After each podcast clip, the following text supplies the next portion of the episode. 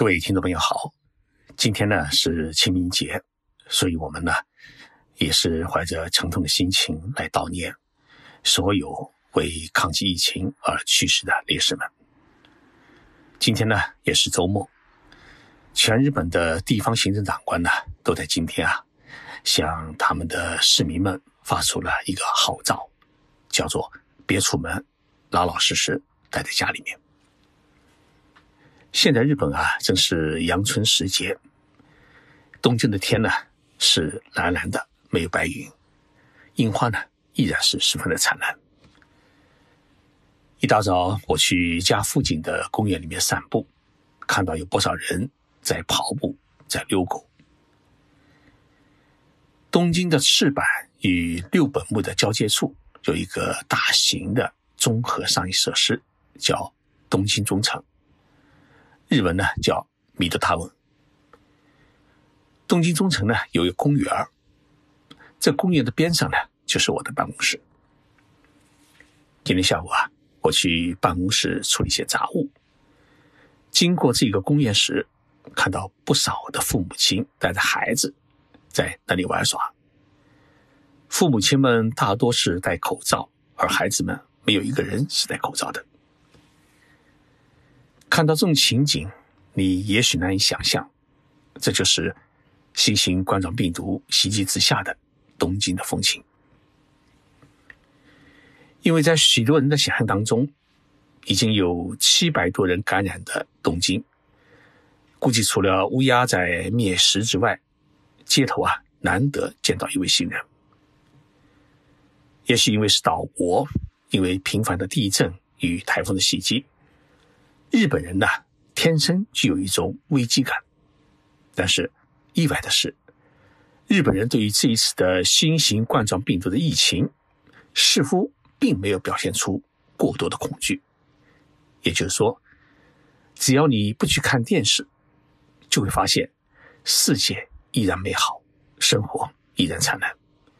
因为日本没有封城，没有封路，也没有强制关店。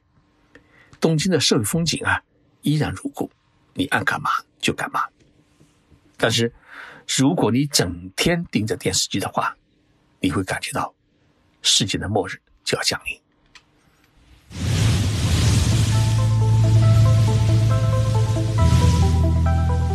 任你波涛汹涌，我自静静到来。静说日本，冷静才能说出真相。我是徐宁波。在东京，给各位讲述日本故事。中国国内的日本问题研究专家跟我探讨日本防疫的佛性问题。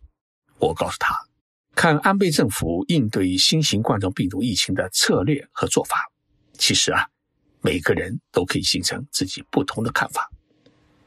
我虽然替安倍捏着一把汗，但是呢，依然认为日本政府应对疫情的做法。还是具有一定的科学性和逻辑性。也就是说，日本的疫情发展到哪一步，应该采取哪一种的应对方法，日本都是有谱的，而且是一步一个脚印，步步为营，循序推进，而不是一上来就采取封城等极端的手段。这一点呢，日本的做法引起了全世界的关注。也引起了 WHO 的关注。其实，我也理解到一点，安倍这一对策的背后，它是隐藏着一种企图。这种企图呢，哎，倒不是想搞英国式的全民免疫疗法，而首先呢，要让国民啊自己管好自己。也就是说，日本社会通常所说的自我责任管理，什么事？都不要依赖政府。所以啊，疫情刚发生时，日本各地政府和各媒体对国民宣传最多的就是如何洗手、如何漱口、如何戴口罩，防止病从口入。那么如今疫情开始变得严重了，宣传的口径就变成了“三不密”。这个秘密是秘密的密，不去密封的空间。不去人流密集的地方，不与人亲密距离交谈。宣传这三不密的目的，就是为了防止集团型感染问题的出现。虽然啊，呃，东京都知事小池百合子，还有大阪府知事吉村洋文，都已经呼吁安倍首相啊，尽快依法宣布进入紧急状态。日本的全国医师会会长也警告安倍，医疗体系面临崩溃的边缘。但是呢，安倍就是按兵不动。他在记者会上面告诉日本国民一句话，这句话是：还没有到。必须实施紧急状态的时候，那么我们要来看看安倍说的这个时候，他应该到底是一个什么样的时候？到昨天，也就是四月三号为止，日本国内的感染者总数是三千一百二十九人。如果加上钻石公主号游轮上的七百四十二名的感染者，也只有。三千八百四十一人，死亡人数呢是八十八人。这三千八百四十一人的数据，是从今年一月中旬啊发现第一例感染者开始以来两个半月的累计数字。而相比较美国，到三号为止，感染总数呢已经达到了二十七万七千八百二十八人，死亡者达到了。七千一百四十一人。这里啊，我们必须留意的是，美国和日本的人口数量是不一样的。美国的总人口是三亿两千七百万人，日本的总人口是一亿两千七百万人。如果按照日本疫情发展的比例来计算的话，日本目前确诊的感染者人数呢，至少应该是十万人。死亡是两千六百人。有人批判日本故意不给可疑症状者做检查，以控制感染者数字的增加。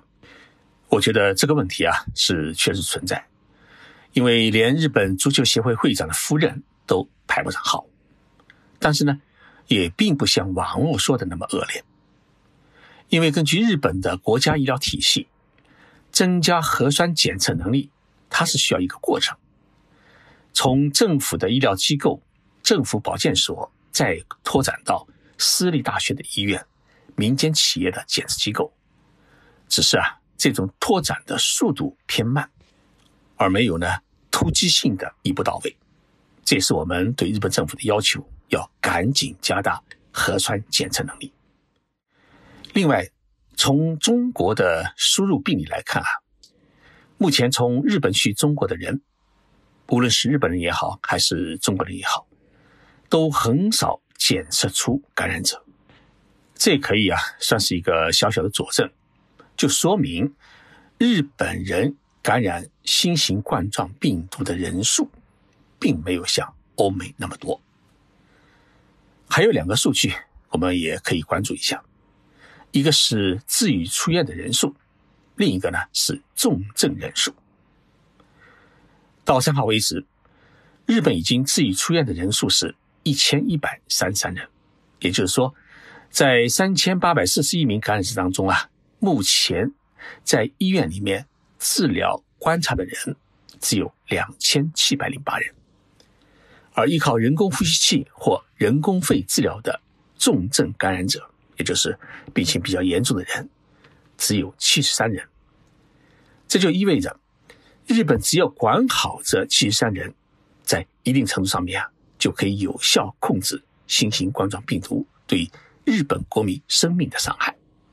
因为日本百分之八十以上的感染者都是属于轻症或者无症状者。我们再来看看东京都，东京都是日本最大的城市，人口呢，哎，如果加上。周边的呃都市群的话，有三千四百万人。单是东京都二三个区的人口总数是一千四百万人。那么东京都的感染者啊，哎，最近增速比较快，每天呢将近是接近一百人。到三号为止，东京都的感染者总数是七百七十三人，其中重症者只有十七人。而东京都治疗新型冠状病毒的专用的床位数，已经增加到了八百张。看七百七十三名感染者，我们再来看八百张床位，所有人呢一比较以后啊，大家都会感到紧张。紧张什么呢？就是东京的医院已经出现了人满为患的状态，也许到明天再增加一百多个人，那么整个东京的医疗体系就会面临崩溃。但是呢，我们也要看到一个事实，那就是。百分之八十的感染者是病情比较轻或者没有症状的人，根本没有必要待在医院里面去占据贵重的医疗资源。如果把这些轻症者，也就是病情比较轻的人和没有症状的人移出医院，到酒店等设施里面进行啊集中观察，那么东京都各大医院只要集中力量来治疗好。百分之二十左右，也就是几十名的重症者和中度的呃感染者，就可以大大的节约医疗资源，也就意味着不是出现医疗崩溃的问题，而是出现了床等人的现象。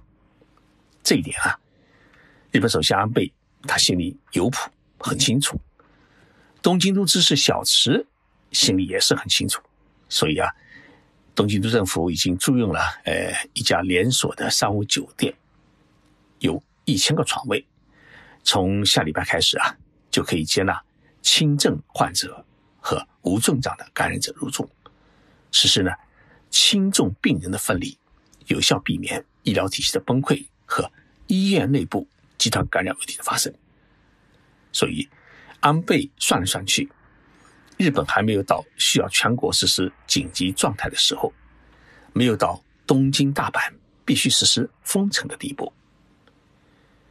安倍在国会答辩中啊，他回答议员们提出的“为何现在还不宣布进入紧急状态”的质询时，他这样回答的：“宣告紧急状态是一瓶猛药，不到万不得已时是不可乱用。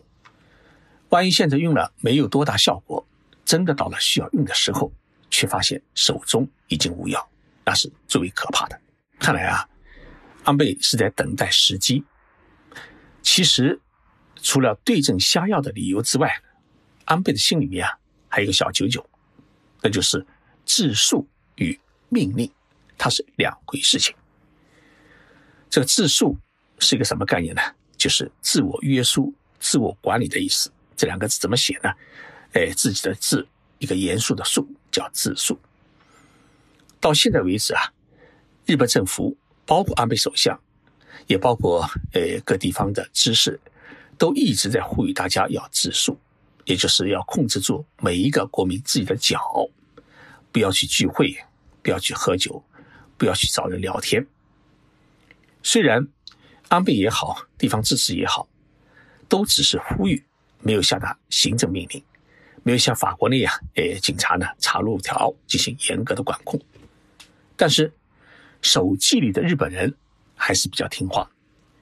除了我节目刚才诶提到的一些空旷的公园里面，诶有一些孩子在游玩之外呢，像东京市中心的银座的街头、涩谷的时尚街，今天已经很少有人去逛街，一些百货公司和店铺呢已经关门或者自主。缩短了营业时间，城际铁路包括地铁也是空空如也。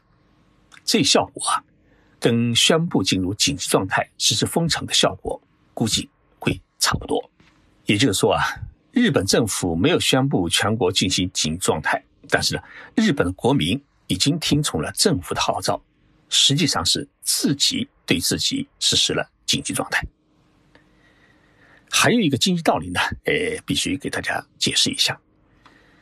按照日本的规矩啊，呃，如果政府宣布进入紧急状态，那么所有的店铺关店的经济损失需要政府来补偿，因为这是你叫我关的。但是如果是自诉的话，那么客人不去你店里面吃饭，你没生意关门是你自己的事情，政府呢可以帮忙适当的帮助你，但是呢。没有必要按照原先的营业额来给你补偿，所以在维持正常的经济活动与正常的社会活动，同时呢，又能遏制疫情的爆发。这三者之间，如何寻找到一个合理的平衡点，来宣布日本进入紧急状态，最大限度的来减少经济损失与社会损失，是安倍正在拿捏的尺寸，也是全世界目前最为关注的日本的焦点。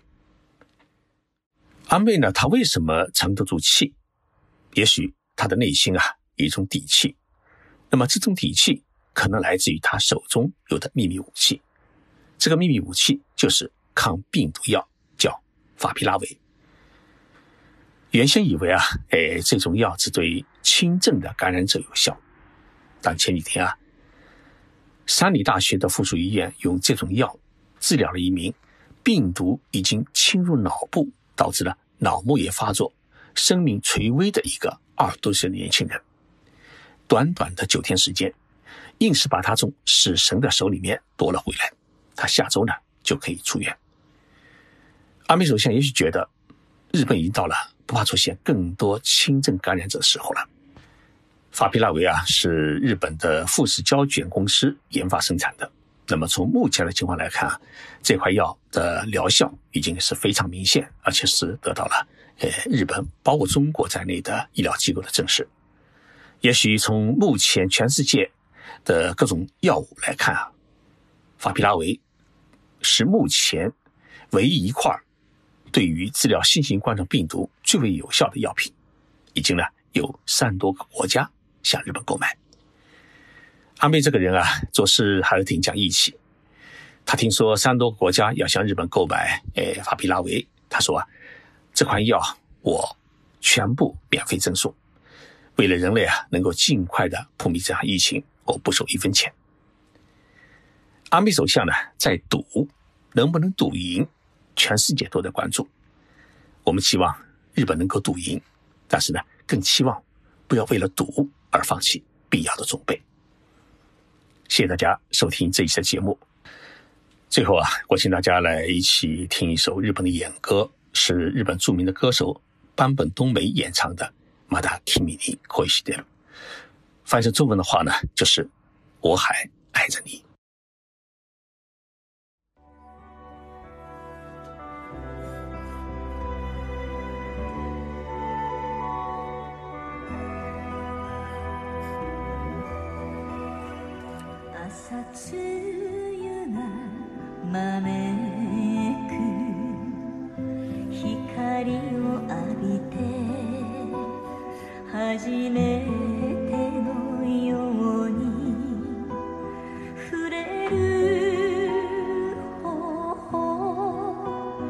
手のひらに伝う